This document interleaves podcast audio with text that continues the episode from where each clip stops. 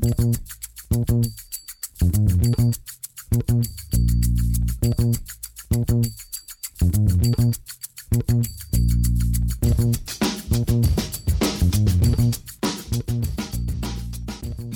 damit hallo und herzlich willkommen zu Football Rausch. Mein Name ist Tim Rausch und der NFL Draft 2021 ist vorüber. Rahman ist auch in der Leitung. Hallo Rahman. Hallo Tim. Ja, wenig Schlaf die letzten paar Tage, ne? Ja, wir haben es geschafft. Also gestern ging es ja noch, ne? Da hat es ja dann schon um 18 äh, Uhr ist dann schon losgegangen. Und das äh, ist dann bis 1, glaube ich, gewesen. Aber ansonsten ja wenig Schlaf, äh, sehr viele Namen. 259 an der Zahl. Ähm, das ist natürlich, das muss man, da muss man sich erstmal sortieren. Da muss man sich erstmal sortieren und ähm, wir haben uns überlegt, wir machen heute mal eine ganz lockere Runde. Ne? Also einfach, wir, wir gehen mal durch, welche, welche Drafts haben uns besonders gefallen, ähm, wo waren wir nicht ganz so zufrieden. Aber wir werden natürlich jetzt nicht alle 260 oder wie viele es auch immer waren, 259 äh, Spieler durchgehen. Aber ich denke, dass wir, dass wir einen äh, schönen Mix haben an, an Teams, ähm, die positiv, vielleicht auch negativ aufgefallen sind. Ihr wisst, dass wir ähm, ja nicht immer nur alles schön reden bei Teams, ähm, sondern da, wenn uns was nicht gefällt, dann auch das sagen und dazu stehen. Ähm, sollten die Spieler natürlich aus welchen Gründen auch immer komplett durchdrehen, ähm, ist das natürlich auch völlig in Ordnung. Also wir, wir wünschen irgendwie keinem Spieler was Schlechtes. Wir sind dann vielleicht manchmal einfach nur nicht ganz ähm, zufrieden mit dem Pick, mit dem, er, mit dem der Spieler gewählt wurde oder weil vielleicht noch andere Needs da waren oder vielleicht noch ein besserer Spieler von derselben Position in unseren Augen da war. Also da das Ganze nicht immer tot ernst nehmen. Ne? Ich weiß, dass da gerade auf Twitter viel noch über den, den Siebtrunden-Pick von Team XY diskutiert wird. Äh, aber Leute, am Ende des Tages äh, kann so viel passieren in der NFL. Wir versuchen jetzt einfach mal den ein oder anderen Draft einzuordnen, um euch ein bisschen besseres Gefühl dafür zu geben, was vielleicht euer Team gut gemacht hat, was euer Team nicht so gut gemacht hat, wo wir Stärken und Schwächen sehen. Und deshalb, Rahman, würde ich sagen, schwatze ich nicht weiter rum, sondern wir fangen mal an, oder? Und ich würde sagen, ich würde sagen, Rahman, wir fangen an mit einem Team, was wir beide in letzter Zeit, beziehungsweise jetzt seit einem guten Jahr immer ziemlich kritisch gesehen haben, aber was in meinen Augen den besten Draft hatte, nämlich die Chicago Bears. Die Chicago Bears hatten wirklich einen guten Draft. Also ganz klar, natürlich ist Justin Fields da die Überschrift und so richtig viel kaputt machen konnten sie danach für mich auch gar nicht mehr. Ähm, die, die üblichen Needs waren klar und auch da in der zweiten Runde haben sie äh, dann hochgetradet und Tevin Jenkins geholt, ähm, ein Offensive Tackle, der bei vielen, auch bei uns im Mockdraft schon in Runde 1 gegangen ist. Also das ist ein super Value-Pick gewesen. Du schützt sofort deinen neuen Quarterback. Äh, hinterher hatten sie dann nicht mehr so viele Picks, muss man auch dazu klar sagen. Also dann durch den Uptrade hatten sie dann noch einen Fünftrunden-Pick und sonst alles nur Sechst- oder Siebtrunden-Picks. Deswegen äh, muss man da vorsichtig sein, aber auch äh, in der Folge dann nochmal einen Offensive Tackle geholt. Ähm, da ist es klar, dass du deine Offensive Line eben verstärken willst. Das war auch ein klarer Need. Und aber wie gesagt, Quarterback ist das Wichtigste und Justin Fields, das haben wir schon in der Folge ähm, nach der ersten Runde gesagt. Das ist äh, einfach ein Top-Pick und eigentlich für uns, glaube ich, der beste Pick des Drafts. Auf jeden Fall. Ähm, natürlich ist Justin Fields kein perfektes Prospect. Ähm, wir haben natürlich auch schon in der letzten Folge über jeden Pick in der ersten Runde äh, gesprochen, deswegen halte ich es jetzt hier ein bisschen kürzer. Ähm, aber ich finde, es ist einfach der richtige Weg, weil du hast die gute Defensive.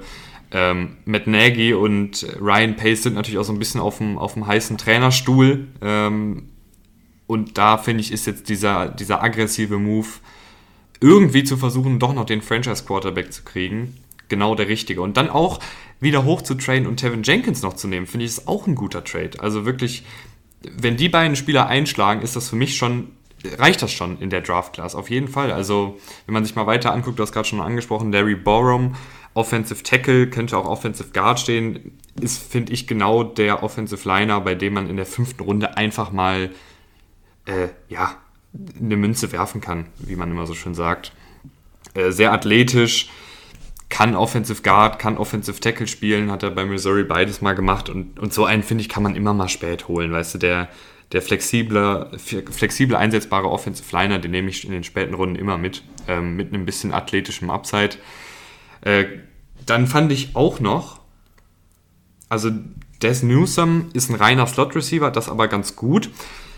Aber ich fand Thomas Graham von, von Oregon auch noch sehr, sehr, sehr, sehr schön. Ähm, Slot-Cornerback, der dir vielleicht mit ein bisschen Glück sogar direkt einen Starter gibt. Also wenn du da in der sechsten Runde noch einen, einen Slot-Corner findest, der ähm, natürlich wahrscheinlich nie ein Outside-Cornerback, Number One-Cornerback sein kann, aber einen soliden Slot-Cornerback braucht jede äh, Defensive. Und das ist ja, finde ich, Slot-Corners, die findet man ja auch gerne mal später im Draft oder vielleicht sogar undrafted.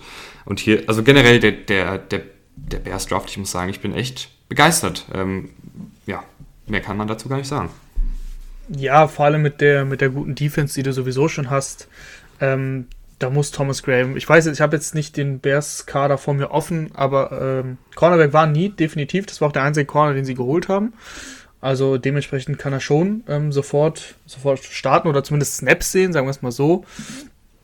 Ähm, aber du erwartest ja auch nicht viel von einem, von einem Sechstrunden-Pick, äh, von einem späten Sechstrunden-Pick, deswegen, da kann man irgendwo auch nicht mehr viel falsch machen. Deswegen äh, sehe ich auch diese, diese Picks, da kommen wir vielleicht später noch dazu, äh, Kicker, Panther oder Longsnapper in den, in den Runden, die sehe ich dann ein bisschen kritisch, so, weil irgendwie so gefühlt ist es eine Verschwendung eines Draft-Picks, den du halt für einen Corner, einen Wide Receiver, der vielleicht ähm, Anlagen hat, die sehr gut sind, aber dafür halt zu klein ist, äh, zu schmächtig ist, was auch immer, die gibt es ja. Die gibt es ja wie Santa Meer im Draft dann auch. Und ähm, das finde ich dann sind dann immer Picks, die, die ich wertvoller finde als dann eben ein Long Snapper, den ich auch ähm, als undrafted Free Agent bekomme. Das ist, das ist ja ganz klar. Ja, ähm, da hatten wir damals, also ganz, ganz damals, äh, gab es irgendwann mal eine Folge, ich weiß zwar gar nicht mehr genau, wie die hieß, ähm, irgendwas wie, wie gelingt langfristiger Erfolg in der NFL. Und ich glaube, ein Punkt war da eben auch, dass man im Draft fünfte, sechste, siebte Runde, die, diese Draft-Picks, wo leider, leider viele nach, nach zwei, drei Jahren schon wieder aus der Liga sind, da nimmt man halt einfach die Leute, die irgendwie vielleicht im College nicht viel gespielt haben oder verletzt waren oder so, aber die halt die richtige Statur, die richtige Athletik oder was auch immer mitbringen, als jemanden, der. Upside. Upside ja, ist das genau. Stichwort.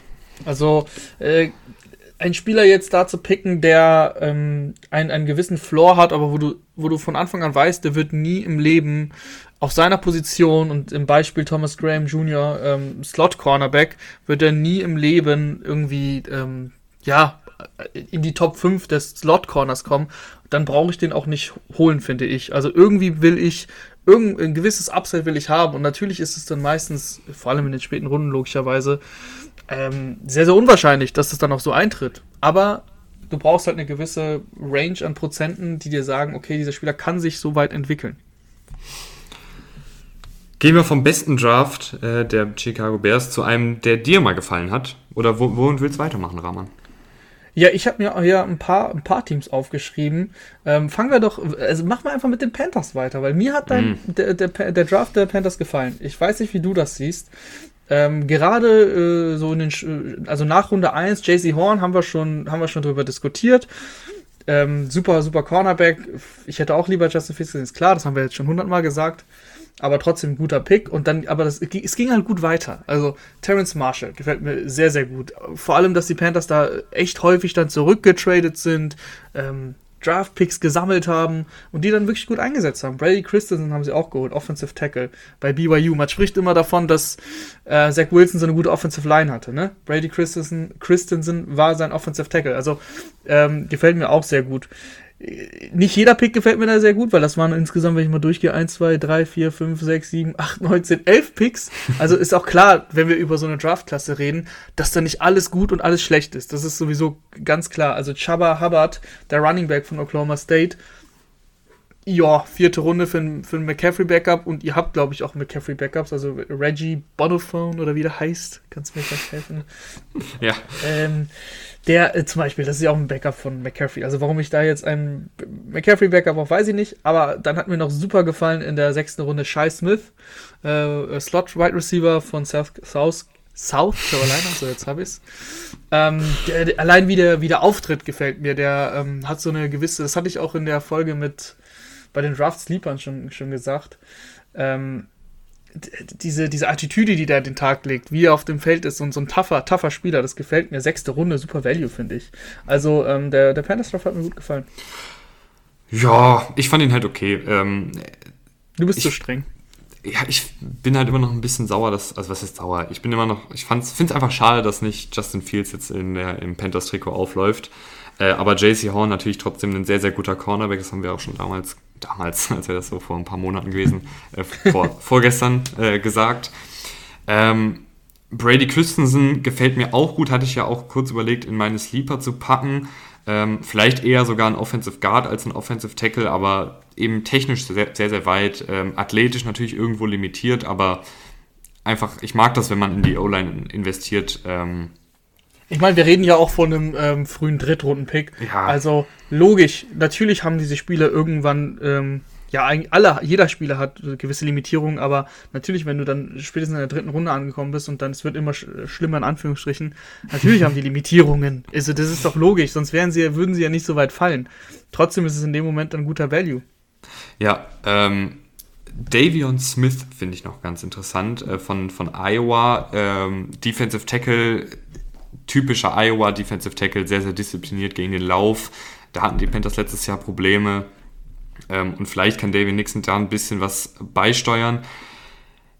Ich muss aber sagen, Runde 3, Tommy Tremble, Tight End, äh, vielleicht eher ein Fullback, ist mir dann zu früh wenn er wirklich nur in der Fullback-Rolle genutzt wird. Also ich hast mag du, hast, du, hast du die Highlights von dem mal gesehen? Ja, ja.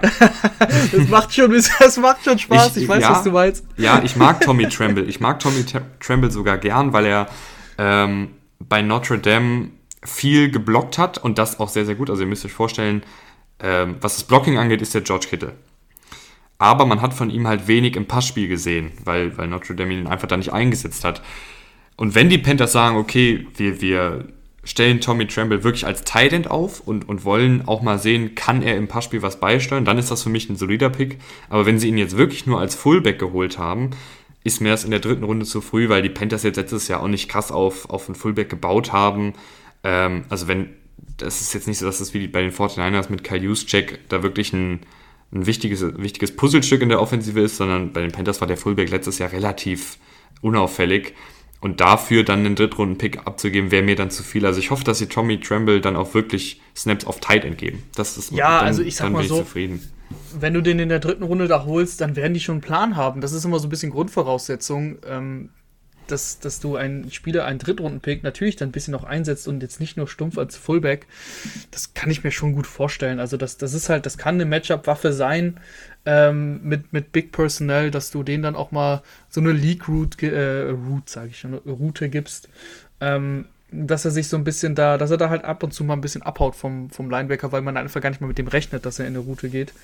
Ähm, da bin ich auf jeden Fall gespannt, wie sie, wie sie den einsetzen, aber du hast natürlich recht. Also jetzt nur als rein Fullback ähm, kann man sich auf jeden Fall dann drüber streiten, dass es ein bisschen zu früh ist wie gesagt, nicht jeder Pick ist überragend, aber es gibt einfach ähm, Spieler, die mir wirklich sehr gefallen haben. Zum Beispiel eben Marshall von LSU, Christensen hat mir gut gefallen und äh, Shai Smith auf jeden Fall auch als Late Rounder. Ja, äh, wir müssen noch kurz über den Longsnapper reden. Ähm, das war natürlich, ja, also das Video war überragend. Äh, wie, wie er, das, äh, das habe ich auch bei Twitter geteilt, das haben einige geteilt. Das, ich glaube, NFL Update hatte das hochgeladen. Ähm, könnt ihr euch mal reinziehen, wie er angerufen wird von ähm, von Matt Rule. Und er dachte halt, dass er ja angerufen wird nach dem Motto, willst du bei uns unterschreiben als undrafted Free Agent? Dabei wurde er halt gerade gepickt. Äh, die Reaktion ist sensationell. Ja, das ist, das meine ich halt, ne? Also wir, wir können den, den Pick an sich kritisieren, aber für die Spieler freut es einen natürlich unfassbar. Ich finde das immer wieder Herz, also herzzerreißend klingt jetzt vielleicht ein bisschen übertrieben, aber ich finde es immer mega, mega schön, wenn, das ist ja der große Tag von denen und ähm, das freut mich dann immer, wenn die gedraftet werden. Gerade diese Spätrunden-Picks, ähm, das ist immer sehr, sehr geil. Auf jeden Fall, auf jeden Fall. So, Machen also wir weiter, Rahman. Ja, hast du noch, was hat dir denn sonst noch gefallen? Also ich habe jetzt ja, ich hier wollte, Panthers reingeworfen. Ich wollte jetzt eigentlich dann einfach die Ravens reinwerfen. Ja, ähm, natürlich. Wir haben über die erste Runde schon ein bisschen gesprochen ähm, in der letzten Folge. Aber ich muss sagen, der ganze Ravens Draft-Prozess hat mir einfach sehr, sehr gut gefallen, weil er sehr rund war, weil es wirkte so, als hätten sie für jeden Pick einen Plan und als hätten sie auch im Hinterkopf, ich glaube, das ist relativ sicher, dass in den nächsten Tagen noch ein Offensive Tackle unterschreibt und dann ist dieses Roster wirklich sehr, sehr rund. Ja, es ist ein offenes Geheimnis, dass äh, Villanueva unterschreibt. Ähm, der kommt zu den Ravens. Da mussten sie warten. Das hatte eben was mit dem Draft zu tun. Aber ähm, sie hätten definitiv sonst eben was für die. Also, sie haben was für die Line getan, aber sie haben halt keinen Tackle geholt. Ähm, der wird kommen, da bin ich zu 99,9% sicher, deswegen gehe ich einfach davon aus. Und ansonsten, ähm, ja, also äh, Eric de Costa ist halt einfach einer der besten GMs ähm, der Liga. Das, das, das hat er auch die letzten Jahre gezeigt. Das sind einfach gute Verpflichtungen. Du siehst, wie du meintest, du hast einen Plan dahinter. Äh, ben Cleveland zum Beispiel, Offensive Guard. Ende der dritten Runde gefällt mir sehr, sehr gut. Der passt perfekt in dieses Raven-Scheme. Ähm, das ist, das ist äh, ein, ein sehr, sehr guter Pick. Du hast Sean Wade geholt in der Anfang der fünften Runde, Cornerback von Ohio State, der ähm, wirklich schlecht ausgesehen, ausgesehen hat letztes Jahr. Hätte er sich schon damals für den Draft angemeldet, was er konnte, ähm, so sagt man, wäre er in der ersten Runde oder in der zweiten Runde gegangen. Warum? Weil er als Slot Corner super ist, aber halt outside sich dann letztes Jahr einiges da ähm, ja, verhunzt hat bei den Ravens wurde schon sofort gesagt, das ist ein Slot-Corner für uns und wenn er dann nur im Slot spielt und da so spielt wie bei Ohio State, dann ist das ein super Value-Pick, ähm, kann ein guter Sleeper sein. Und du hast dann noch äh, Tylen Wallace geholt, Receiver in der vierten Runde, ähm, super, super viel Speed, kann Deep Threat sein das sind, das ist einfach, wie du sagst, rund und am Ende holst du noch einen Ben Mason als Fullback. Da, das hat mir auch gut gefallen, einfach weil das ist einfach so, so, so nochmal so, so, so klarstellen, hey, unsere Mentalität ist, wir laufen den Scheiß mal und das mit jedem möglichen Spieler, keine Ahnung, wer das sein wird, auch dein Quarterback. Äh, und Ben Mason und Patrick Ricard als Fullback-Duo. Ich, ich freue mich jetzt schon auf, auf ein Backfield mit zwei Fullbacks, einem Running Back und Lamar Jackson. Das wird auf jeden Fall lustig. Ja, ganz ehrlich, bei normalerweise würde ich jetzt hier einen Fullback auch in der fünften Runde kritisieren, aber bei, bei David de Crest, äh, nee. Eric de Costa. Eric de Costa. Ich weiß jetzt nicht, wie ich auf David de Castro gekommen bin. Das ist, äh, sind wir wieder bei Villanueva vielleicht, ah, ja. der sein Teammate war. Ähm, de Costa hatte einfach, der, der, hat so viele gute Picks gemacht. Ich glaube, dass da auch für Ben Mason anscheinend irgendein Plan ist. Ähm, ja, wie gesagt, fünfte Runde ist dann aber auch nicht dritte Runde, ne? Also, ja. und ähm, klar, vielleicht würde man Ben Mason auch irgendwie undrafted bekommen, kann natürlich sein. Oder, ja gut, du hast keinen, du, das war der letzte Pick, also ja, wenn dann undrafted. Aber, ähm, wie gesagt, wenn man mal gesehen hat, wie Patrick Ricard eingesetzt wird bei den Ravens, dann weiß man, dass der Fullback wirklich eine sehr, sehr wichtige Rolle spielt bei den Ravens. Und Patrick Ricard, ähm, ohne jetzt sein Alter im Kopf zu haben, das müsste ich mir mal googeln, aber ist bestimmt nicht mehr der Jüngste. Warte ganz kurz, das habe ich gleich. Na, wobei, doch 26. Also der kann schon noch weitermachen, aber dann haben sie halt einen Plan für ihn. Da, da, da mache ich mir gar keine Sorgen. Also wie gesagt, und auch äh, wenn wir hier, das habe ich eben schon gesagt, einen Draft loben oder, oder nicht, so, nicht so gut befinden, das heißt nicht, dass jeder Pick 1 plus ist und ähm, andersrum ist auch nicht jeder Pick eine 6. Ich bleibe aber in der AFC North und gehe rüber zu den Browns, die finde ich auch wieder. Also Andrew Barry, ich möchte mal anmerken, dass ich das schon vor einiger Zeit gesagt habe, als noch nicht so viele auf dem Andrew Barry Hype Train waren, dass das ein verdammt guter GM ist. Ähm, und auch der Draft gefällt mir auf dem Papier wieder richtig, richtig gut. Ähm, über Greg Newsom haben wir schon gesprochen. Dann kriegst du heute, äh, nee, nicht heute, sondern in der zweiten Runde, kriegst du Jeremiah Owusa Koromoa an 52, den unfassbar viele Leute in der ersten Runde, wir auch hatten. Ähm, ja, Jeremiah Owusa Komora gibt dir, finde ich, einfach nochmal ein, ein weiteres Stück für diese Defensive. Und, und, ich finde, bei den Browns erkennt man auch immer so einen Plan. Letzte Offseason war der Plan, wir wollen für Mayfield eine Offensive Line holen. Das haben sie gemacht, das hat super geklappt. Hatten vielleicht sogar die beste Offensive Line der Liga letztes Jahr. Und dieses Jahr haben sie gesagt, okay, wir müssen mal ein bisschen was für die Secondary tun, ein bisschen was für die Defensive. Wir holen Greg Newsom, wir holen Jeremiah Owusa-Koromoa, wir holen später noch Richard LeConte ähm, und werfen in der, in der vierten, fünften Runde noch ein paar Defensive Tackles und Linebacker rein. Gefällt mir einfach sehr gut. Ja, auf jeden Fall. Also die Browns, wie du meintest, äh, ein guter GM ist halt alles, ne? vor allem beim Draft. Und ähm, einfach äh, total äh, unspektakulär auch ein bisschen, weil sie keine großen Needs hatten, aber dann auch einfach nur nach Value gegangen sind. Das gefällt mir am besten beim Draft. Also Greg Newsom zum Beispiel war ein Value-Pick, den hättest, den, der hätte schon früher gehen können. Ähm, Owusu Koromor sowieso. Anthony Schwarz, äh, Schwarz, Schwartz, wie auch immer. Äh, ein Slot-Receiver, der, der tut der Offense auch gut. Du kannst, äh, du hast OBJ äh, über, über, über außen. Jarvis Landry kannst du sowieso total beliebig rumbewegen. Äh, so, so ein flinker Receiver. Sie hatten da, sie haben da ja noch Rashad Higgins, aber so eine richtige, klare Nummer 3 ähm, fehlt meiner Meinung nach und das kann Anthony Schwartz werden. Weiß ja, ich weiß nicht, ob er jetzt ein, ich weiß ehrlich gesagt nicht, ob er ein Slot-Receiver ist. Ich glaube tatsächlich, also Anthony Schwartz ist wirklich jemand, der eigentlich noch gar kein Receiver ist, sondern eher nur ein Sprinter. ähm, also ja, wirklich gut. jetzt. Ja gut, aber du hast halt, ähm, du hast halt mit, mit OBJ und, und Jarvis Landry hast du zwei Top-Receiver und ich habe eben gesagt, du hast noch Rashad Higgins, der auch eine gute Rolle letztes Jahr gespielt hat. Du kannst den ja dann, wenn er deiner Meinung nach eben noch kein richtiger Receiver, sondern ein Sprinter ist, ähm, formen. Das ist ja, das ja, ist ja find, alles. Ich finde den, find den Pick auch nicht schlecht. Ähm, ich glaube halt, dass, dass sie ihn gerade in diesem Scheme, was ja gerne ähm, ja so ein bisschen wie die Vikings halt logischerweise, weil der Headcoach ja daherkommt, ähm, Outside Zone und dann tiefe, tiefe Play-Action-Schüsse. Und da muss Schüsse man jetzt. hast du gesagt, oder? Ja. Okay, gut. Mal weiter. ähm, tiefe Play-Action-Würfe von mir aus. ähm, tiefe Play-Action-Würfe, so. Und da brauchst du ja jetzt keinen unfassbar guten Route Runner, sondern du brauchst einfach jemanden, der vertikal schnell unterwegs ist und, und die Secondary überläuft. Und ich weiß nicht genau, ob Schwartz jemals ein wirklich guter Receiver wird oder ob er halt einfach nur einer dieser krassen Athleten sind, die halt leider nicht mehr sind, also aller John Ross. Aber die Chance, dass du jetzt damit ein wirklich, wirklich gutes Deep Threat hast, ähm, was vielleicht dann nur situ situativ für diese, für diese tiefen Play-Action-Pässe reinkommt, mein Gott, versuch's halt, wenn, wenn er dir gefällt. Ja klar, definitiv. Ansonsten haben sie noch Tommy Togiai, hoffe ich mal. Ne, wird wahrscheinlich nicht so ausgesprochen, aber Tommy Togiai äh, von Ohio State geholt, Defensive Tackle. Äh, Finde ich an der Stelle in der vierten Runde, Ende der vierten Runde, auch gutes Value. Ähm, der hat halt er, physisch gesehen, also seine Arme sind halt ein bisschen zu kurz und so weiter. Das sind halt so ein bisschen die Probleme, aber trotzdem ähm, bringt er auch gute Moves als Pass Rusher mit. Also zumindest kann man darauf aufbauen. Ähm, und dann hat mir noch gefallen in der sechsten Runde Dimitri Felton. Ähm, ja, Wide Receiver slash Running Back slash äh, Hybridwaffe slash, ja, mach, schau mal, was du mit dem machen kannst. Also ähm, ist, ist äh, sehr, sehr, war halt Wide Receiver, wurde dann, glaube ich, umgeschult auf Running Back.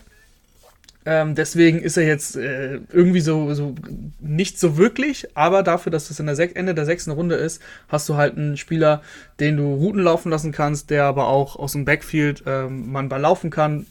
Und äh, ich glaube, du hattest es auch getweetet, der perspektivisch ähm, aufgebaut werden kann als Receiving Back für ähm, Hand, wenn Hand ähm, geht, weil das wird irgendwann passieren weil mittlerweile, wenn Hunt jetzt so weitermacht, wie er bei Cleveland jetzt eben gespielt hat und sich auch verhalten hat, äh, wird er irgendwo einen Vertrag bekommen, sodass die Browns ihn ziehen lassen werden. Ja.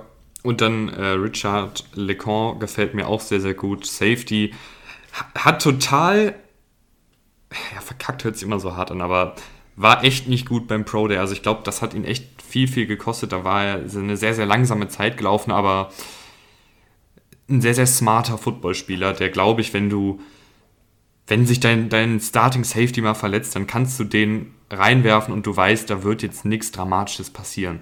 Und, und das ist, ist finde ich, in der fünften Runde, wenn du da einen qualitativen Backup dir sicherst, ist das völlig in Ordnung. Auf jeden Fall. Ich mache mal weiter. Wir gehen mal weiter. Ähm, wir bleiben in der AFC. Viele gute AFC-Drafts. Äh, ich gehe zu den Chiefs. Mir hat auch der Draft der Chiefs sehr gut gefallen. Die hatten jetzt nicht ganz so viele Picks, hatten vor allem auch keinen First-Round-Pick, aber im Endeffekt ist Orlando Brown deren First-Round-Pick und das ist ein sehr guter First-Round-Pick. Ähm, das, das kann ich auf jeden Fall sagen. Aber der erste richtige Pick, Draft-Pick, war dann eben in der zweiten Runde, Ende der zweiten Runde und da haben sie Nick Bolton bekommen, Linebacker. War für mich auch einer der größeren Needs der Chiefs schon die letzten Jahre. Sie haben dann letztes Jahr William Gay geholt. Ist ja so ein My Guy von dir gewesen. ähm, da, dennoch finde ich, dass du ähm, Need auf Linebacker hattest. Und Nick Bolton ähm, ist auch ein, also ein kleiner Stil, finde ich schon. Haben auch einige in der ersten Runde gesehen, vielleicht dann Anfang der zweiten, aber Ende der zweiten finde ich das echt einen guten Pick. Ähm, ist auch solide in Pass Coverage. sie haben äh, dann in der dritten, äh, nee, ein paar Picks später sogar nur, haben sie Creed Humphrey bekommen, Center von Oklahoma State, allgemein äh, von Oklahoma. Allgemein hast du gesehen, dass sie äh, viel für die, äh, für die Offensive Line getan haben mit dieser Offseason. Jetzt auch im Draft haben sie dann eben Creed Humphrey geholt. Sie haben dann noch ganz am Ende Trey Smith geholt. Ähm, das, ist, das ist die Sorge gewesen der, der Chiefs im Endeffekt. Und ich finde jetzt, wenn du so dir die, dir die Offensive Line anguckst, und das war ja vor der Offseason der größte Need der, der Chiefs und eigentlich auch so, so ein bisschen der einzig wirklich wichtige Need, weil die Defense muss einfach nicht so gut sein, wenn du Patrick Mahomes hast das haben sie ganz gut gelöst. Also jetzt sind sie wirklich sehr solide aufgestellt, haben auch ein bisschen an Tiefe gewonnen, was auch wichtig ist. Ich finde es, find es echt Wahnsinn, dass er ein gutes, das ist für mich einfach ein gutes Front Office. Die haben gesehen im Super Bowl, okay, Mahomes, wir haben verloren, weil wir keine Offensive Line hatten. Was machen sie? Bauen mal kurz in einer Offseason eine komplette Offensive Line. Ich finde das, find das Hammer. Ich finde ja, das wirklich Hammer. Definitiv, ähm, also kann ich nur bestätigen. Wie, sechste Runde Trey Smith von Tennessee, Guard. Ähm, Finde ich, ist so ein typischer Chiefs-Pick, ähm, weil er ein, mit ein bisschen Risiko behaftet ist, weil er eben ähm, einen, ein paar Verletzungen, beziehungsweise hier steht, dass er Bloodclots oder wie das heißt, Blutgerinnsel in seiner ähm, Lunge ja, hatte. Gerinnsel in der Lunge, genau. Ähm, einer der Gründe, warum er gefallen ist, aber wenn er halt spielen kann, ist das auch wieder ein, ein super solider Backup-Offensive Liner, der mächtig Bums in den Händen hat, der die Größe hat, der die Physis hat, um Guard zu spielen, der auch schon ein bisschen Tackle-Erfahrung hat. Also das, es gefällt mir einfach, wenn du dann bei so in der sechsten Runde, das meinte ich eben, da gehst halt ein bisschen Risiko ein. Äh, der hatte ärgerliche Verletzungen und man weiß auch nicht, ob das vielleicht nochmal wiederkommt. Aber das, die, das Potenzial ist ja da. Und das gefällt mir immer so, wenn, wenn, wenn Teams das machen. Also gerade in der Interior Line, Tackle ist immer noch, also äh, Right Tackle ähm, lässt du wahrscheinlich Lucas Nyang oder Mike Rammer starten. Lucas Nyang war, glaube ich, also ist letztes Jahr gedraft worden, hat aber nicht gespielt, weil er verletzt äh, war. Nee, Opt-out, Opt-out. Ach, Opt-out, sowas. Sowas. Auf jeden Fall hat er mhm. nicht gespielt, Drittrunden-Pick gewesen. Ähm, das ist natürlich so eine kleine Wundertüte jetzt. Äh, ansonsten hast du eben Mike Rammers da, da, da, das kann man noch kritisieren, aber äh, Interior hast unfassbare Tiefe. Also Thuney, du hast Blythe geholt von den Rams, du hast äh, Duvernay Tadif, der kommt zurück. Trey Smith hast du gedraftet, Creed Humphrey hast du gedraftet, Kyle Long hast du verpflichtet. Also du kannst unfassbar viel rumspielen. Selbst in der dritten Reihe mit Andrew Wiley, Wiley und Nick Allegretti hast du noch Spieler, die ähm, letztes Jahr ähm, viele Snaps bekommen haben in der, in der, in der Chiefs Line. Also ähm, Interior sind sie unfassbar tief besetzt. Auf Tackle wer weiß, vielleicht kommt da auch noch was. Ich ähm, fände es auf jeden Fall gut, weil Mike Rammers, naja, bin ich jetzt kein Fan von. Lucas Young ist halt eine Wundertüte. Kann ich nicht sagen. Logisch, letztes Opt-out. Ähm, muss, man, muss man abwarten. Ich finde auch, ähm, dann haben sie in der fünften Runde noch Cornell Powell geholt. Ich glaube, wenn man, äh, der ist natürlich kein besonders athletischer Wide Receiver, ähm, also ist jetzt keine 4-3 gelaufen, sondern eben nur eine 4-5. Ähm, aber einfach jemand, der super solide ist. Und das finde ich die Chiefs. Ich will nicht sagen, dass sie ein Receiver-Problem hatten, aber ich finde, so ein, so, eine dritte, so ein dritter, vierter Receiver schadet da auf jeden Fall noch nicht in dem Kader. Ja, du hast Oder Watkins verloren. Du hast Watkins verloren, also du und, und Paul, definitiv ein. Ja, und Paul der wird ja auch nur sehr, sehr limitiert eingesetzt werden. Aber das ist einfach jemand, der, der hat schon ein relativ gutes Release-Paket, also weiß schon, wie man, wie man sich freiläuft ähm, und hat sichere Hände, hat solides, solide Yards nach dem Catch-Fähigkeiten, läuft gute Routen, ist natürlich, wird wahrscheinlich nie der, der, der Top-Top-Receiver, weil er halt athletisch limitiert ist, aber das ist einfach jemand, den glaube ich in dieser Chiefs-Offensive, wenn das dein vierter Receiver am Ende ist oder vielleicht sogar dein dritter, ist das auch wieder völlig in Ordnung. Und dann hast du in der fünften Runde vielleicht sogar einen Starter geholt. Ja, auf jeden Fall. Ansonsten, wie gesagt, waren nicht viele Picks, es waren noch zwei. Joshua Kindo ist ein Defensive End, der ähm, Upside als Pass Rusher mitbringt. Äh, Im Run ist er jetzt nicht so dolle, aber wir wissen alle, dass das Pass Rush wichtiger ist für ein Defensive End als das eben das Run Game. Und vor allem, vor allem mit den Chiefs ähm, muss man ja, sowas muss man ja auch bedenken, ne? Die Chiefs führen häufig und da ist es dann wahrscheinlich, ist, ist ein Pass-Rusher, der eben für Druck sorgen kann, nochmal wichtiger als ein Run-Defender, weil mit den Chiefs musst du halt nicht so häufig den Run defenden, wenn du in Führung bist. Äh, und noch Noah Gray in Tight End. Ähm, ja, fünfte Runde, ne, klar ist das jetzt kein, äh, wer weiß, Travis Kelsey wurde, glaube ich, auch in der fünften Runde gedraftet, also soll ich das lieber nicht sagen. Aber jetzt, Stand heute, können wir sagen, dass er zumindest auch solide Routen läuft, ein Tight End ist, der als Blocker okay ist, mehr nicht. Aber ähm, der Spot als zweiten Tight End bei den Chiefs, der ist sowieso immer ein Spot, wo rumgewirbelt wird. Das war mal Blake Bell oder die Yeldas oder so. Das waren also wirklich keine, keine Namen. Da kann er auf jeden Fall als zweiter Tight End ähm, auch Snaps, ordentlich Snaps sogar sehen. Mit wem willst du weitermachen? So, ich hatte die Chiefs und ich habe noch ein Team in meiner. Nee, ich habe noch zwei Teams in meiner Top-Liste. Ähm, ich mache weiter mit den Jets. Mir mhm. haben die Jets auch gut gefallen. Warte mal kurz, ich mache mir gerade die Picks von den Jets auf. Die habe ich mir nicht alle gemerkt. Ähm, wo sind sie denn? Kann sich nur um Stunden handeln. ich kann sonst auf auch. Jeden Fall, ich kann auf jeden Fall sagen, dass der Wilson mir gefallen hat. nee, Spaß. Ähm, ich ich finde sie. Ja, da sind sie ja. So, da sind sie ja. So, also Zach Wilson, klar, logisch, haben wir schon besprochen. Elijah Verataka finde ich auch gut. Klar haben sie dafür zwei Drittrunden-Picks abgegeben. Kritisieren viele. Ich sehe es nicht ganz so kritisch. Wenn du dein, ähm, wenn du diesen Offensive Guard, Schrägstrich, auch Tackle ähm, haben wolltest unbedingt, dann hol ihn dir, dann ist, ist das für mich okay. Ähm, ist auf jeden Fall sofort ein Upgrade für die Offensive Line. Tag 2 äh, ging super weiter mit Elijah Moore. Das war auch der einzige Tag 2 Pick, weil eben der, der, der Upgrade für Elijah Varataka hat ja die Drittrunden-Picks gekostet, aber Elijah Moore haben wir ja viel drüber geredet. Ein super, super, super Slot-Receiver. Äh, unfassbar wendig, unfassbar schnell, super Routen. Ähm, kann, man, kann man nur loben eigentlich und ist, haben auch viele in der ersten Runde gesehen. Äh, dann ging es aber auch gut weiter, direkt am Anfang der vierten Runde Michael Carter, der Running Back. Man hat bei also man hat ja gedacht, die Jets schlagen vielleicht sogar in Runde 1 zu, aber spätestens an Tag 2 Finde ich gut, dass sie da abgewartet haben und dann erst in der vierten Runde eben Running Back geholt haben. Michael Carter ist da auch gutes Value. Also, das war, glaube ich, auch ein Sleeper von dir. Mhm. Hm, also auch das ist ein guter Pick. Und danach hatten sie immer noch, also sie hatten noch viele Picks logischerweise, aber ähm, Jamien Sherbert, the Safety oder auch Hamza Nazir, boah, das ist ein schwieriger Name. Hamza Nazir Dean. Das ist auf jeden Fall falsch ausgesprochen. Aber ähm, ich weiß auf jeden Fall, dass, das, dass die beiden Safeties äh, da in der Rotation, weil die Jets haben sehr, sehr gute Safeties, äh, da gute Snaps sehen werden und da auch das Team einfach besser machen. Also das, das, war, das war echt ein solider, solider Draft von den Jets. Ich finde ähm, den guten Hamza Nasiril den ähm, ganz, ganz interessant. Der ist so ein bisschen, kann nichts richtig gut, aber auch nichts richtig schlecht. Also ich, ich, ich ich finde ja die Jets-Defensive eh immer relativ interessant, ähm, wie sie Spieler einsetzen. Ich meine, wir wissen alle, wie sie zum Beispiel Jamal Adams unfassbar kreativ eingesetzt haben. Und wenn man vielleicht so eine, so eine Rolle Hybrid-Linebacker, Schrägstrich Safety, da findet, ist es auch wieder, ist es auch wieder ein, ein solider Pick. Ähm, Elijah Moore und Michael Carter sind aber wirklich die Picks, die für mich das hier nochmal sehr, sehr gut machen.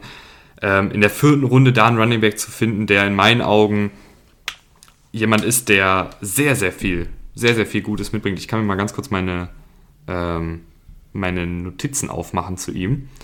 Ähm, Michael Carter, gute Contact Balance, äh, läuft härter als sein Gewicht vermuten lässt, ist auch ein solider Receiver, gute Cuts, guter Stoppstart, ein sehr, sehr runder Back habe ich mir aufgeschrieben und keine klare Schwäche. Und wenn du so einen in der vierten Runde hast, der dann vielleicht dein Starter auf lange Zeit äh, werden kann und ein solider Back werden kann, nimm den auf jeden Fall. Und Elijah Moore ist auch jemand, ähm, wäre eigentlich auch einer meiner Sleeper geworden, aber dann ist er auch irgendwie immer weiter, weiter gestiegen. Deswegen habe ich den dann rausgenommen, aber wir haben ja auch schon über ihn in der Wide Receiver Folge gesprochen. Auch ein unfassbar, unfassbar dynamischer Slot Receiver. Ähm, und ich finde gut, dass sie Zach Wilson gedraftet haben und dann erstmal Offensive Guard, Wide Receiver, Running Back. Ähm, ich weiß, Running Backs ne, wird ja auch mal schnell gesagt, brauchen wir nicht so dringend, aber in der vierten Runde ist es ja völlig in Ordnung. Ich finde gut, dass sie dann Zach Wilson direkt ähm, um ihn herum eine Offensive gebaut haben. Ja, auf jeden Fall. Also wie gesagt, in der vierten Runde, das war ein guter Running Back Pick. Sowas gibt es. Sowas gibt es. also da, da soll nicht, äh, soll noch jemand sagen, wir würden das nicht loben. Ähm, einzige, äh, mein einziges Bedenken, warum es kein perfekter Draft war, ist, dass die Jets auf Cornerback echt wackelig sind und da erst in der fünften Runde Ende der fünften Runde äh, den ersten geholt haben mit Jason Pinnock. Äh, sechsten Runde noch Brandon ähm, Eccles das ist schon spät. Ähm, es war eine tiefe Corner-Klasse, klar, aber nichtsdestotrotz, da hätte ich mir, da hätte ich mir eine Verstärkung, keine Ahnung. Also wir, einerseits loben wir den Zweitrunden-Pick, äh, irgendwie die Cornerbacks sind ein bisschen runtergefallen. Das könnte ein Problem in der Saison werden, weil wir letztes Jahr gesehen haben zum Beispiel, dass gute Safeties, äh, die in der Passverteidigung halt nicht weiterhelfen, wenn die Corners nicht da sind, äh, bei den Vikings zum Beispiel. Ähm, da bin ich gespannt, ob da noch was passiert. Äh, zum Beispiel ein Richard Sherman ist zum Beispiel noch Free Agent. Ähm, da habe ich heute sogar gelesen, dass die Seahawks wohl wieder im Gespräch sind. Wie auch immer, also irgendwie, die brauchen eigentlich noch Corners. Du hast gerade die Vikings angesprochen und ich würde sagen, da gehen wir mal rüber, weil das ist ein sehr, sehr spannender Draft, finde ich. Typisch Vikings, wieder 10.000 Picks im Draft gehabt. Mhm. Ähm, aber auch, ich, ich finde es ich ich echt einen guten Draft. Ich finde es echt einen guten Draft, weil. Licht und Schatten, finde ich. Ja, dann fang du mal an. Fang ja, also ich kann, ich kann gerne mit dem Licht anfangen, äh, aber hatten wir auch schon Christian Derisor als Tackle mit den Downtrades äh, oder dem Downtrade mit den Jets. Super, super Value, super Pick. Hast zwei Drittrunden-Picks dir gesichert. Kellen Mond, eigentlich ein Quarterback, der mir gefallen hat, den hatte ich auch als Sleeper bei den Vikings auf Dauer irgendwie die, die, die, die Nachfolge von, ähm, von, von Kirk Cousins. Aber ich weiß es nicht. Also das, was ähm, jetzt komme ich gerade nicht auf, auf, auf seinen Namen. Das ist ja, ist ja Mike peinlich. Zimmer? Äh, nee, unser, unser, unser Gast bei der Sleeper-Folge. Vom, Julian. vom College. Ja, Julian, natürlich. Es tut mir leid, lieber Julian, falls du reinhörst. Ähm, der hat es ja gesagt, es ist selten so, dass, und das stimmt auch, es kommt vor, die Dak Prescotts und die Russell Wilsons der Welt, aber es ist selten, dass ein Quarterback eben, den du nicht in den Top 10, Top 15 holst, dann irgendwie für Furore sorgt. Und Kirk Cousins hat noch einen langfristigen Vertrag, also der wurde doch noch erst letztens, letzte Saison, glaube ich, verlängert. Mhm, Aber weißt, weißt, ich rede den Pick schön. Weißt du, wie ich dir den schön rede? Weil das, die, die Vikings haben ja an 14 eigentlich gepickt oder an 13? Irgendwie 13, so? Ja. An 13. Oder nee, 14, 14 ist richtig. An 14. Hätten sie da Christian Jarosaw genommen, wäre das doch immer noch ein guter Pick für uns, oder? Ja, ich weiß, sie haben den Drittrunden-Pick nur, und weil jetzt, sie mit den Jets getradet haben. Jetzt haben sie prinzipiell den, den, den gleichen Spieler und einfach noch einen zusätzlichen Spieler. Wenn man das so sieht, finde ja, ich, ist es dann recht. wieder in Ordnung. Ja, es ist, es ist auch kein Katastrophenpick, auf keinen Fall. Ich sage ja auch nicht, dass ich den, den Draft schlecht finde. Ähm, es war halt ein Pick, wo ich, sagen wir mal, so ein bisschen mit der Stirn gerunzelt habe und mir gedacht habe, okay, die Vikings hätten hier vielleicht auch jemand anders nehmen können, weil es war der zweite Pick der, der Vikings. Also es war, ähm, sie hatten halt Darisaw und dann in der zweiten Runde eben nichts. Wie auch immer, ansonsten halt Kini äh, Nwangu, Running Back, Iowa State. Ja, auch da ist eigentlich tief besetzt auf Running Back. Ne? Delvin Cook äh, trägt sowieso die ganze Last. Alexander Madison, super Backup. Das ist jetzt halt so der dritte Backup oder der zweite Backup und der dritte Running Back. Ähm, auch das fand ich dann fraglich, aber jetzt habe ich die ganzen fraglichen genannt, jetzt kannst du mal die guten nehmen, weil da gab es gab auch gute, es gab ja auch Licht. Ich, ich fange, ich, ich nenne jetzt zwei gute und dann kannst du ja den Rest übernehmen. Ich finde ähm, Patrick Jones und Janarius Robinson sehr, sehr interessant, weil es beides sozusagen sind sehr ähnliche Spielertypen, beides äh, sehr, sehr explosive Pass-Rusher, Defensive Ends ähm, mit langen Armen, wo halt einfach noch der Feinschliff fehlt. Und die Vikings haben irgendwie das Talent, diese athletischen Defensive Ends, die noch Feinschliff brauchen, in gute Pass-Rusher umzuwandeln. Also das, das, das beste Beispiel dafür ist ja Daniel Hunter, aber es gibt auch jedes Jahr bei den Vikings irgendeinen Defensive End, den sie da in der sechsten, siebten, fünften Runde gedraftet haben, der dann einfach sechs, sieben Sacks auflegt und, und mehr braucht man ja nicht von diesen Picks in der, in der dritten, vierten, fünften Runde. Und deshalb, ich glaube, dass einer von den beiden mindestens ähm, auf lange Sicht ein, ein solider Rotationsspieler wird, wenn nicht sogar beide. Ähm, das gefällt mir sehr, sehr gut. Und, der, und was mir auch gut gefällt bei den Vikings ist, dass sie jetzt endlich mal eine solide Offensive Line zumindest auf dem Papier haben. White Davis haben sie sich noch geholt, Guard. Ähm, endlich mal einen Guard-Pick, der hoffentlich funktioniert. Weil die, die Vikings ja irgendwie seit ein paar Jahren gefühlt die schlechteste Guard-Kombi der Liga haben dass sie und da jetzt trotzdem laufen sie den Ball so ähm, gut ja. mit, mit Devin Cook. Das ist immer wieder und, erstaunlich. Und es passt, es passt beide Offensive Liner, wir haben natürlich schon über Darisaw geredet, aber ich kann es nochmal sagen, beide Offensive Liner, sehr, sehr, sehr gute Athleten, passen super in dieses Outside-Zone-Scheme, was eben viel von den Offensive Linern in Bewegung fordert. Das, ich ich finde den Vikings-Draft sehr, sehr, sehr, sehr gut.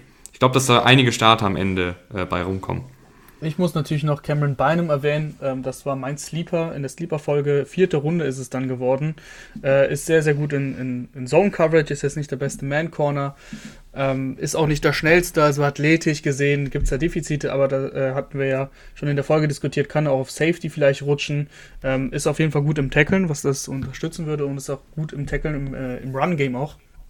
Also vielleicht ähm, langfristig ein Safety äh, hat mir gefallen. Und in der fünften Runde hat mir noch besser gefallen, äh, vor allem weil es eben so spät war. Dann mit Emir Smith Marset haben sie noch einen Receiver geholt. Das ist halt ein Speedstar, der auch over the top ähm, sie die Coverage sehr, sehr gut schlagen kann. Ist jetzt nicht der beste Route Runner, aber das ist ein bisschen so wie Anthony Schwarz und den hast du immerhin in der fünften Runde sogar bekommen. Also exzellentes Value hier.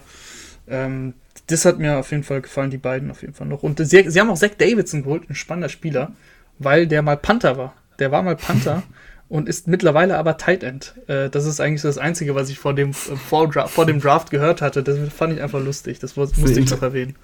Interessante, interessanter Positionswechsel. Vom Panther zum Tight End, äh, ja. Das ist ja fast so wie mit, äh, wie heißt der Gute noch? Äh, Thibaut, Tim Thibaut ist ja hier im ja. Gespräch, dass er bald äh, als Titan zu den Jaguars geht. Das finde ich, muss ich auch noch hier rein und sensationell.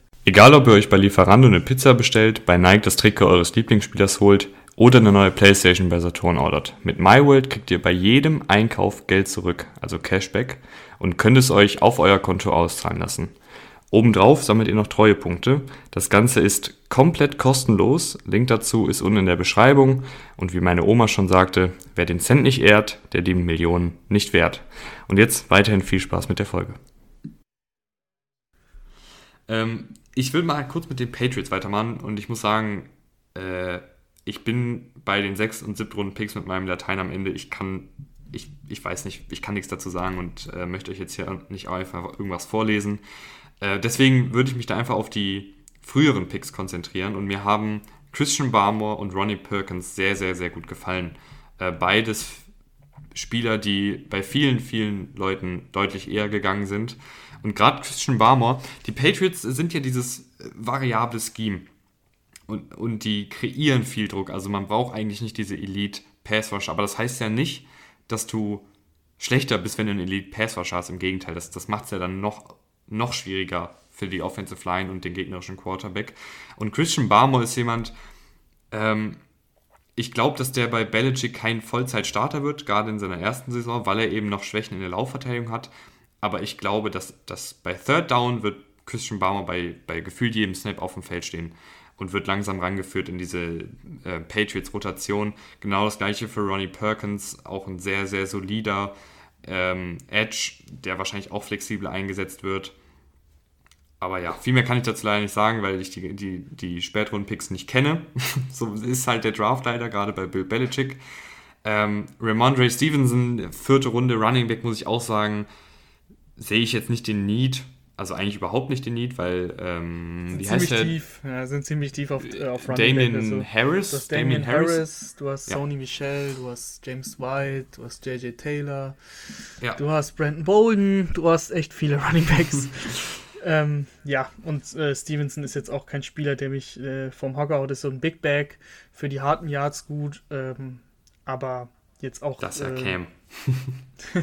Ja, noch hast du Cam, aber bald vielleicht Mac Jones. Äh, und ja, keine Ahnung. Also in der vierten Runde finde ich das auch so ein bisschen, ich weiß nicht warum, das habe ich nicht so ganz verstanden. Damien Harris haben sie vor allem ähm, erst vorletztes Jahr, glaube ich, geholt. Äh, ja, fra fraglich. Ist jetzt auch kein Pass-Catching-Back, deswegen bin ich kein Fan von diesem Pick, aber wie du gesagt hast, Baumer und Perkins gefällt mir auch sehr gut. Mac Jones, erste Runde haben wir ja schon drüber geredet. Patriots hatten Need of Quarterback und da musste einfach was passieren. Joshua Bledsoe haben sie dann noch in der sechsten Runde äh, bekommen. Das, das habe ich, äh, äh ich habe tatsächlich die ganze Draft-Coverage gesehen beim NFL Network. Und deswegen kann ich zumindest ein bisschen was zu dem sagen. Ähm, er ist ein super Special-Teamer. Und das ist auch wichtig. Und die Patriots haben immer gute Special-Teams. Und ich meine, du lachst, aber wir sind in der sechsten Runde und Special-Teams ist wichtig. Also ich erinnere an die Saison, ich glaube es war 2010, wo die Chargers die beste Offense und beste Defense hatten, statistisch gesehen, aber die Playoffs verpasst haben, weil sie Platz 32 in Special-Teams waren. Ähm, und wenn du einen guten Tackler im Special-Teams hast, das ist, das ist halt nicht unwichtig. Und sechste Runde ist dafür auch dann eben der Value gegeben. Äh, also ein Draft, der, der mir im Großen und Ganzen auch gut gefallen hat, hm, habe ich jetzt nicht in meinen Top-Drafts gehabt, aber verstehe ich auf jeden Fall, wenn man den gut bewertet. Hast du noch einen in deinen Top Drafts? Ich habe noch einen. Einen, ja. einen würde ich noch machen. Einen, einen habe ich auch noch. Ich habe noch genau einen. Äh, Chargers. Die mhm. Los Angeles Chargers. Ähm, die haben auch einen guten Draft hingelegt. Ich meine, in der ersten Runde fällt dir halt Slater zu, das war schon gut. In der zweiten Runde fällt dir auch äh, ein, wirklich guter Cornerback zu. Und das waren so die Needs, die die Chargers hatten. Cornerback und Offensive Tackle. Sofort bedient und sofort wirklich gut bedient. Also man kann jeweils von einem kleinen Stil sprechen äh, mit Asante Samuel Jr. in der zweiten Runde. Und ganz ehrlich, das reicht mir dann auch schon, um zu sagen, dass mir der Draft gefallen hat. Danach äh, Josh Palmer einen Wide Receiver geholt hinter ähm, Williams und hinter Keen Allen. Äh, auch so ein bisschen Struggle, was Receiver angeht. Ähm, mal schauen, ob er da eine Rolle als, als Wide Receiver 3 sehen kann. Ähm, aber wie gesagt, allein Samuel und Slater waren schon die Picks, die mir super gefallen haben, dass ich, da hätten sie danach auch viel Bullshit machen können. Das, die haben sich halt wieder verbessert, das ist das Wichtigste. Ich finde tatsächlich, Asante Samuel einen absoluten Stil. Ich, ich mag Asante Samuel total gerne. Ähm, ich weiß, dass viele, oder was ist viele? Ich glaube, ich glaube, die Meinung bei ihm ist ein bisschen, geht ein bisschen auseinander, weil er eben sehr, sehr klein, sehr, sehr schmächtig ist. Aber wenn ich mich so umgucke in der NFL, ist es nicht mehr dieses prototypische, dass der, der Cornerback 6 Fuß 3 und 200 Pfund schwer sein muss. Nee, es gibt mittlerweile auch kleinere Cornerbacks, die Outside spielen. Und weißt du, welcher kleiner Cornerback letztes Jahr richtig gut Outside gespielt hat für die Los Angeles Rams? Das war Darius Williams. Und weißt du, welcher Defensivkoordinator jetzt der neue Headcoach der Chargers ist? Ja, der das von den Rams. Ja, das habe ich gehört. Ähm, ja, logisch, logisch, dass du es gehört hast, aber was ich damit sagen will, ich glaube, wenn einer Asante Samuel, den ich wie gesagt für sehr, sehr gut halte, ähm, da das Potenzial komplett ausschöpfen kann, dann ist es, ist es äh, Staley, der neue Head Coach der Chargers. Deswegen gefällt mir der Pick auch sehr, sehr gut. Ähm, ansonsten haben sie noch Trey McKitty geholt.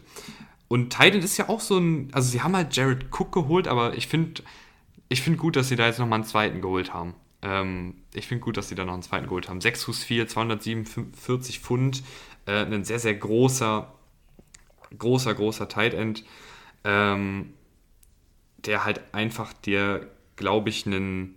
Also ich finde, das ist immer ein guter, ein guter Tight End 2 für mich, ist jemand, der gutes Laufspiel hat, also im Sinne von gutes ähm, Blocken im Laufspiel, der sichere Hände hat und der einfach dir die Bälle fängt, wenn er mal im Passspiel eingesetzt wird. Und das ist für mich ähm, Trey McKitty. Also ist kein, kein Überathlet, aber einfach ein, ein grundsolider Tight End. Und wenn das mein Tight End Nummer 2 ist, ist das völlig in Ordnung.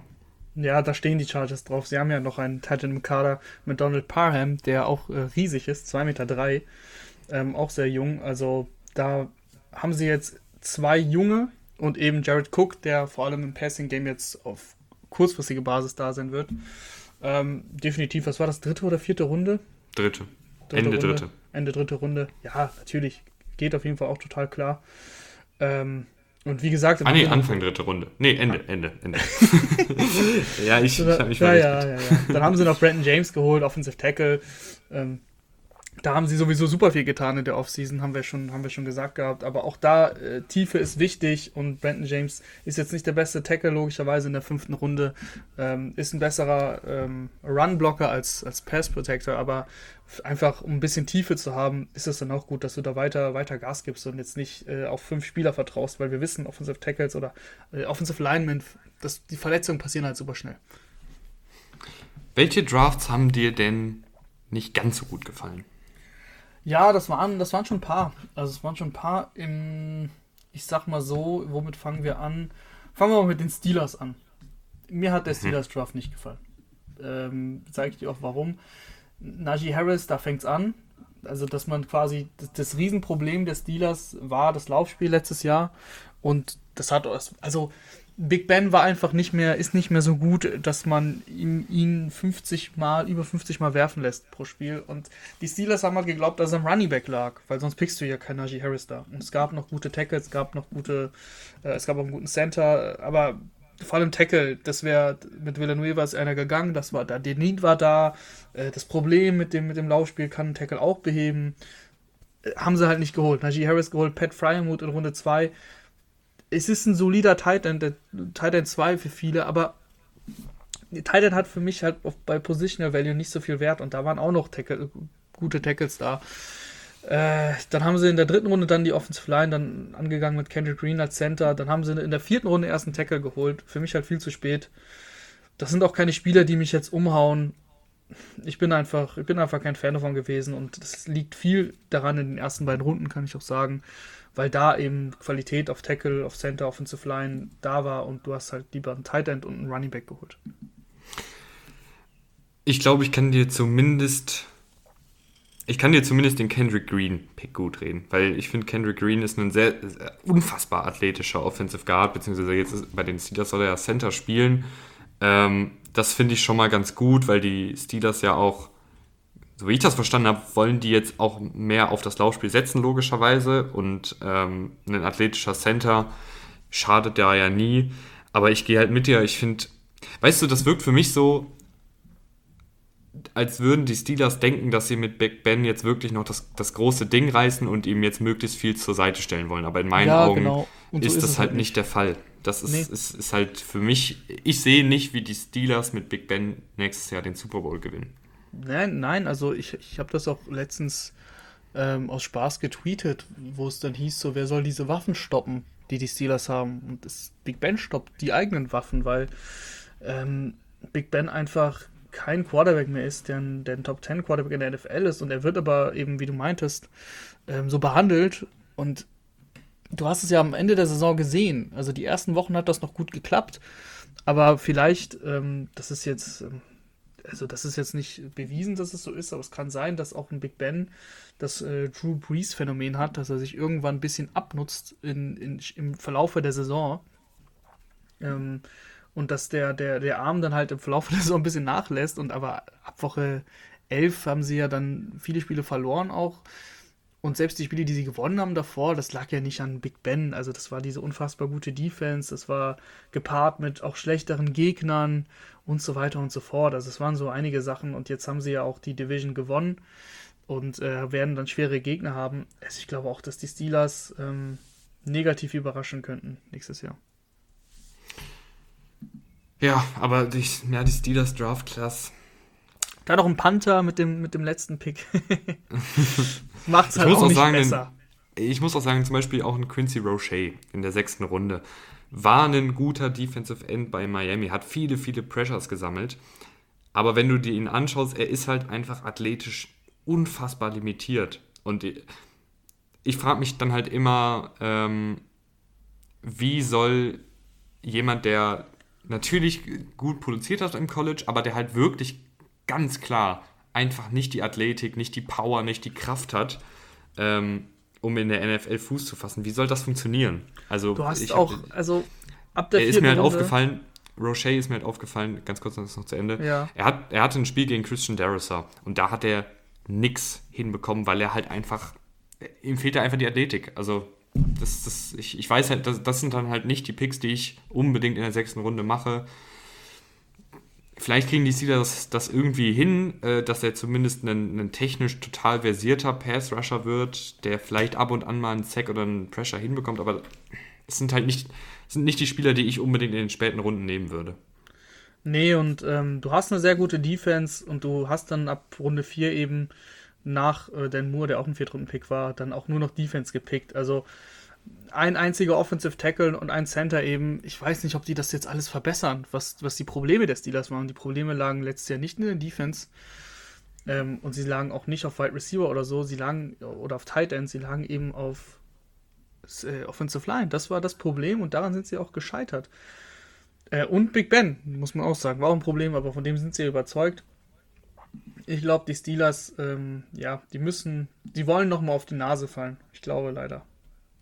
Ich sehe schon, in, in einem Jahr hört man diese Audiospur, wenn die Steelers die, den Super Bowl in den Himmel recken. Ja, ich habe ja auch über den, ich habe ja auch die Bugs schlecht geredet und die haben den Super Bowl gewonnen. Also von daher, was, wer bin ich schon? Aber ich, ich laber ja auch nur meine Meinung hier. Wollen wir, noch, wollen wir noch zwei machen, die dir nicht so gefallen haben? Können wir gerne machen. Ähm, ich habe mehr, aber dann muss ich ein bisschen picken. Also ich sag mal so, die Texans, ganz kurz, haben mir nicht gefallen, können wir aber kurz machen, äh, weil die auch nicht viele Picks hatten und die Texans absolut keine Rolle nächstes Jahr spielen werden. Deswegen haken wir die Texans sofort ab. Ähm, von den guten Mannschaften und wo ich eigentlich einen guten Draft erwarte, nehme ich die Coles. Die haben mir nicht so gut gefallen. Und das überrascht mich, weil Ballard eigentlich ein sehr, sehr guter GM ist. Aber ähm, der erste Pick war Quitty Pay, das war, das war gut.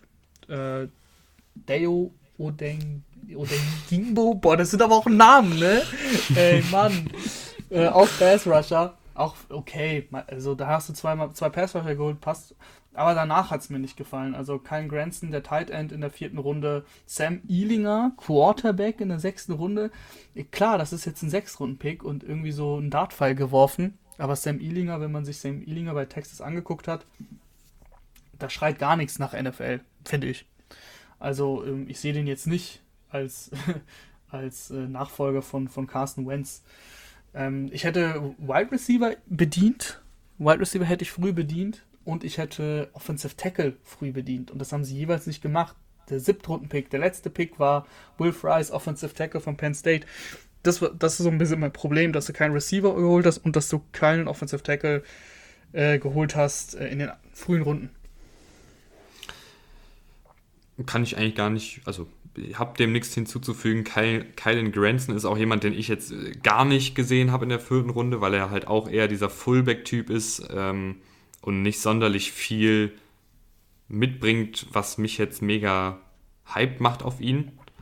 Ähm, aber ich, ich finde es halt schwierig. Ballard ist halt jemand, der wirklich so gut gedraftet hat die letzten Jahre. Ich würde ihm da jetzt halt einfach mal sagen, okay, wir sehen es nicht so, aber vielleicht ist das da ist dann ja, doch was das da. Das ist doch immer so. Also wir sind, das der Draft ist eine Lotterie und ähm, natürlich, äh, also wer sind denn wir? Das ist ja logisch. ist ja logisch. Das, das, das sollte man ja nie in Frage stellen, dass sie schon wissen, was sie tun. Nichtsdestotrotz darf man ja. Wie gesagt, ja, ich meine, so es, es, jedes in so einem Podcast Jahr, darf man ja seine Meinung sagen. ja, jedes Jahr, also man muss ja auch nicht, nicht so tun, als hätte jedes NFL-Team einen guten Draft. Also jedes Jahr Eben. sind ja Erstrunden-Busts und so. Ähm, also, wie gesagt, für mich, die, die Kritik ist im Endeffekt, ähm, liegt jetzt gar nicht mal so krass auf den Spielern. Außer eben, wie du gesagt hast, äh, Granson, der eigentlich ein Fullback ist, Ealinger, der für mich nie ein NFL-Spiel starten sollte. Ähm, äh, die Kritik liegt bei mir eigentlich sonst nicht bei den Spielern, sondern vielmehr darauf, dass du deine Needs, die du hattest, ja, man sagt, ne, Value über Needs, aber wenn du in der siebten Runde anfängst, dann Wide Receiver und Offensive Tackle zu draften, ja, dann finde ich das halt bedenklich, wenn du vor allem in der Free Agency da nichts getan hast. Auch da, es kann natürlich sein, dass ein, dass ein Eric Fischer irgendwie noch gerade am Telefon hängt. Man weiß ja, es ja nicht. Man weiß es nicht. Man weiß es nicht. Stand heute, Stand 2. Mai. Das letzte Team, Rahman. Wen nimmst okay, du? ich habe noch ein Team übrig. Warte kurz. Ich nehme die Saints. Die Saints haben auch Oh, die Saints gefallen. haben mir nicht gefallen. Das ist untypisch, dass jetzt ausgerechnet Colts und Saints. Wie, wie, ja, ich sag mal so, also mir haben sie nicht gut gefallen. Und alle, die mir nicht so gut gefallen haben, haben späten Quarterback genommen. äh, gefühlt zumindest. Ich muss mir gerade die Picks aufmachen, so jetzt habe ich's. Ähm, ja, also Ian Book vierte Runde, auch sehr früh. Du hast halt diese Corner Needs. Du hast dann in der dritten Runde Paulson Edibo von äh, Stanford geholt. Aber ähm, auch da in der zweiten Runde den Inside Linebacker Pete Werner, da hätte ich halt lieber eben Cornerback gesehen. Peyton Turner, du bist ein großer Fan. Ich mag ihn auch vom Spielerischen her, aber für mich halt so ein bisschen overdrafted, dann ein bisschen gereached. Äh, und Wide Receiver fand ich auch ein großer Need. Auch da äh, Kawan Baker Ende der siebten Runde geholt. Ähm, da hätte ich mir einfach mehr erwartet, dass du, dass du früher einen Wide Receiver nimmst und dass du eben auch auf Cornerback vielleicht auch nicht nur einen holst. Und dann der Quarterback-Pick, der kommt dann halt noch, der spielt ja noch rein. Ne? Du hast James Winston, du hast äh, Taysom Hill und, äh, und jetzt holst du ihn Book und was soll jetzt, also keine Ahnung. Das ist so, das ist so, ich bin einfach auch von diesen, von mittleren Rounds Quarterbacks, ich habe mir jetzt im Draft-Prozess da wirklich ein bisschen mehr Gedanken zu gemacht. Kein Fan von. Also wenn du einen Quarter, wenn du einen klaren Quarterback-Need hast, dann pick, versuch, also versuch entweder hoch zu traden, wenn es geht, oder du bist halt so schlecht gewesen, dass du dann eben dann einen Quarterback holst, Anfang der ersten Runde, aber ansonsten ist es so ein bisschen, ja, ein Dartpfeil werfen und geht oft genug nicht auf. Es geht auch ab und zu auf, aber du hast einfach andere Positionen in dem Moment, in, in äh, Runde 4, wo es Value gibt und Ian Book ist halt kein Value an, keine Ahnung, vierte Runde, 28. Pick.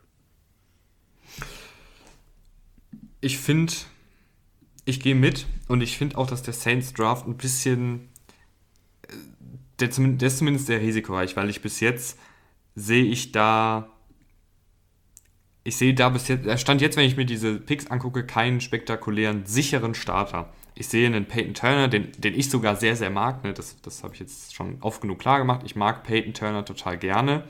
Aber es hat schon einen Grund, warum ihn viele, glaube ich, eher in Ende der zweiten, Mitte der zweiten, vielleicht sogar in der dritten Runde gesehen haben.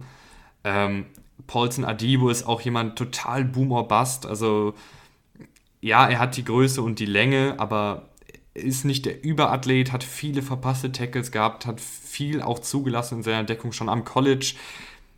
Pete Warner ist auch so spektakulär, unspektakulär, ist glaube ich so der, so der, der Highest-Floor-Spieler von allen, den sie, die sie gedraftet haben. Aber es, ist da, es kann gut sein, sagen wir einfach mal so, dass in drei Jahren keiner dieser Spieler mehr da ist oder beziehungsweise keiner dieser Spieler in drei Jahren eine wirklich gute Starterrolle hat. Ja. Das, das kann ja. schon sein. Ja, also wie gesagt. Und das, obwohl ich Peyton Turner total gern mag. Mhm. Wie gesagt, ich, ich finde die Saints, ähm, also in der vierten Runde, spätestens da hätte ein Receiver kommen müssen. Ähm, und äh, Pete Werner in der zweiten Runde. Ich hätte, ich hätte einen Linebacker, habe ich sogar auch so als Need gesehen. Ähm, jetzt aber kein krasser Need vor allem. Und den, da, da, hätte ich eher so ein bisschen später einen Linebacker vielleicht geholt und nicht in Runde 2. Ja, die, ich weiß auch nicht genau, die Saints sind irgendwie so irgendwo im Nirgendwo, oder? Also du hast dieses, dieses Jetzt volle ohne, Team. Also es ist ja gut, dass Breeze aufgehört hat. Ähnlich wie bei Big Ben, vielleicht noch krasser, aber ähm, da war es halt einfach durch. Das Thema war gegessen. Breeze leider, leider eine super Karriere, also eine überragende Karriere sogar. Hat er auch einen Super Bowl geholt. Ähm, aber wie gesagt, jetzt mit, mit 40 oder wie alt auch immer er ist, da war es halt durch so. Und jetzt stehst du halt da mit James Winston und Taysom Hill und keiner weiß so recht so. Jason hat, äh, Jason habe ich gerade gesagt. Nee, Taysom Hill, ähm, ja, für mich kein, kein Quarterback, kein Starter, also kann von mir aus starten, aber dann wird, werden die Saints halt offensiv ähm, auf kurz oder lang nicht überzeugen. Und James, ähm, ja, großes Fragezeichen einfach, ne? Also ich, ich habe ja noch die Hoffnung, dass, dass James was reißen kann, aber insgesamt, wenn du dir die Offense anguckst, und damit meine ich dann auch so eben diese Receiver-Gruppe. Michael Thomas ist ja auch so eine wandelnde Zeitbombe gefühlt.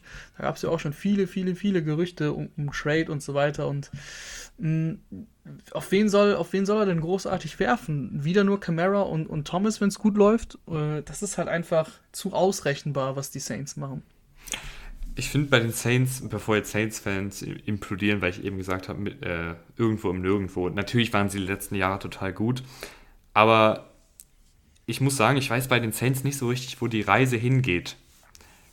Ähm, mir hätte tatsächlich in dem Draft, ich hätte es gefeiert, wenn sie den, den Bears-Move auch gemacht hätten. Also beziehungsweise wenn sie anstelle der Bears hochgegangen wären und einen Quarterback geholt hätten. Das hätte ich tatsächlich gut gefunden. Ja, kann ich, ich, kann ich verstehen. Siehst. Nee, doch, klar. Also ich finde, dass James eine zweite Chance verdient hat. Das, das ist nun mal ganz klar. Also James hat auf jeden Fall eine Chance verdient. Aber wenn du die Möglichkeit bekommst und ich meine, die, die Saints haben einfach auch ähm, nicht die Ressourcen gehabt, äh, die die Bears hatten. Die Saints haben erst den 28. Pick gehabt. Die hätten dann noch ein bisschen mehr drauflegen müssen. Ähm, dann ist es halt schwieriger, äh, hoch zu traden. Aber klar, also wenn er jetzt ein Justin Fields zu haben wäre oder so, dann hätte ich das auch gut gefunden, logisch. Ähm, und dann sollen die sich im Camp battlen und vielleicht macht James ein Jahr den Starter. Wahrscheinlich nicht, wenn Justin Fields gekommen wäre. wie auch immer. Also, wenn du, wenn du die Chance hast, so ein junges Quarterback-Prospect zu draften, das ähm, das Potenzial hat, ein, ein Top 10 Quarterback irgendwann in der NFL zu sein, dann musst du das natürlich immer machen und dann kannst du auch überhaupt niemanden kritisieren, der, der so einen Spieler pickt. Das ist ja ganz klar und natürlich hätte mir das auch gefallen. Rahman, es hat mir aber auch wieder gefallen, mit dir über den Draft zu quatschen. Ja, immer, immer wieder schön. Immer wieder schön. Das war jetzt aber auch hier das Draft-Coverage. Macht dir ja Spaß. Es ist ja schon cool. Die ganzen Mock-Drafts, äh, die Gäste, die wir hier eingeladen haben, über diese College-Spieler zu reden. Das ist ja ein, ein Riesen-Event im Endeffekt, um, ja, um Amateure, die in den Profisport kommen. Ähm, äh, aber es, es, hat unfassbar viel Spaß gemacht. Und jetzt, jetzt kommt, jetzt kehrt so ein bisschen Ruhe ein. Mhm. Wir müssen mal gucken, also wir werden wahrscheinlich weiter wöchentlich Folgen machen. Ähm, folgt uns da auf jeden Fall, habe ich noch gar nicht gesagt, äh, auf Instagram, Spotify und Co. Und ähm, wir hören uns dann wahrscheinlich nächsten Montag wieder. Bis zum nächsten Mal. Tschüss. Bis dann. Ciao, ciao.